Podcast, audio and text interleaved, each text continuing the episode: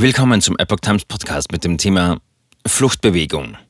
Wie Deutschland die Flüchtlingsbewegung bewältigen will. Ein Artikel von Epoch Times vom 8. März 2022. Sie kommen aus dem Krieg und haben meist alles verloren. Tausende Menschen aus der Ukraine kommen mittlerweile täglich in der Bundesrepublik an. Es werden immer mehr, wie das Land damit umgeht.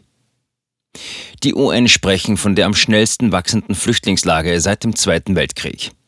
Der Krieg Russlands gegen die Ukraine zwingt Hunderttausende Menschen dazu, ihre Heimat zu verlassen und in anderen Ländern Schutz zu suchen, auch in Deutschland. Die Bundeshauptstadt Berlin kommt bereits an ihre Belastungsgrenze. Ein Überblick zur aktuellen Lage. Wie viele Kriegsflüchtlinge sind bereits in Deutschland? Das Bundesinnenministerium berichtet bislang von 50.294 nach Deutschland eingereisten Kriegsflüchtlingen aus der Ukraine. Was wir im Moment sehen, sind ganz, ganz überwiegend Frauen und Kinder, sagte ein Sprecher Montag in Berlin. Da es keine Grenzkontrollen gibt, kann die tatsächliche Zahl der Flüchtlinge aber deutlich höher liegen. Die Bundespolizei ist nach Angaben des Ministeriums in der deutsch-polnischen Grenzregion und an Bahnhöfen aber verstärkt im Einsatz, um die Einreise etwa von Kriminellen, die die Situation für sich nutzen, zu verhindern. In Polen sind nach Angaben des Grenzschutzes seit dem Beginn des Kriegs mehr als eine Million Flüchtlinge aus dem Nachbarland eingetroffen.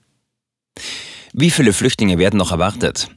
Wie viele auf die Dauer nach Deutschland kämen, lasse sich derzeit nicht abschätzen, sagte der Sprecher des Ministeriums. Es ist angesichts dieser wahnsinnig gefährlichen und dynamischen Lage aus unserer Sicht weiterhin nicht möglich, eine Prognose zu treffen, wie viele Menschen letztlich nach Deutschland kommen. Auch in Spanien und Italien gäbe es ukrainische Gemeinschaften. Es sei also möglich, dass manche Geflüchtete dorthin weiterreisen. Der bayerische Ministerpräsident Markus Söder sagte am Montag, er rechne allein für Bayern mit mehr als 50.000 ukrainischen Flüchtlingen. Warum werden nicht mehr Flüchtlinge umverteilt? Weil der Staat den Menschen aus der Ukraine zunächst nicht vorschreiben kann, wo sie hin sollen und auch gar nicht weiß, wo sie sind. Ukrainer dürfen sich nämlich für 90 Tage in Deutschland ohne besondere Formalitäten aufhalten und ihren Aufenthaltsort in dieser Zeit frei wählen. Registrieren müssen sie sich erst, wenn sie Arbeit wollen oder Sozialleistungen oder für ihr Kind einen Platz in der Schule. Über eine gerade aktivierte EU-Regelung können Ukrainer unkompliziert für zunächst ein Jahr Schutz erhalten. Erst mit der Registrierung wisse der Staat, wo sich die Menschen befinden, sagte der Sprecher des Ministeriums. Man berate derzeit, wie dann eine Aufteilung aussehen könne. Grundlage sei dann der sogenannte Königsteiner Schlüssel, nach dem normalerweise Asylbewerber auf die Länder verteilt werden.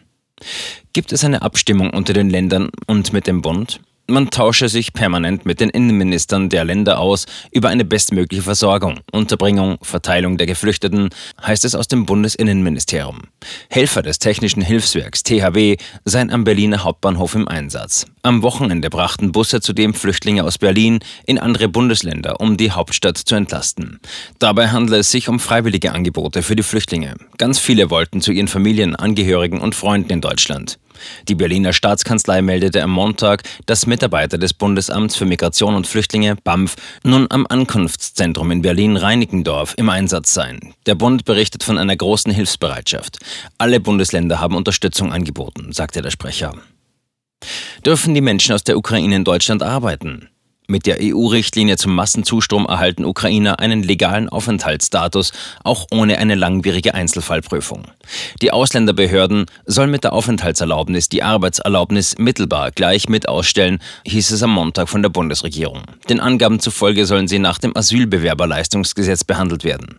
Unklar sei aber derzeit noch, wie sie etwa in das System der Bundesagentur für Arbeit eingegliedert werden, etwa um Deutsch- oder Integrationskurse als Vorbereitung für eine Arbeitsaufnahme zu besuchen besuchen. Eine Sprecherin der Nürnberger Behörde betonte jedoch auch, dass es derzeit vor allem um humanitäre Hilfe gehe. In vielen Fällen kämen Mütter mit Kindern nach Deutschland, sie hätten aus rein praktischen Gründen zunächst kaum die Möglichkeit zu arbeiten. Wer kommt für Unterbringung und Versorgung auf? Die Länder müssten für die Unterbringung der Geflüchteten sorgen und würden derzeit ihre Kapazitäten in der Erstaufnahme hochfahren, sagte der Sprecher des Bundesinnenministeriums.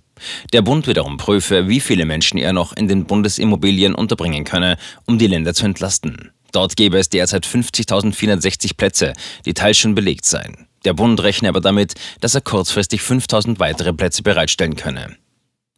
Dürfen die Kinder zur Schule gehen?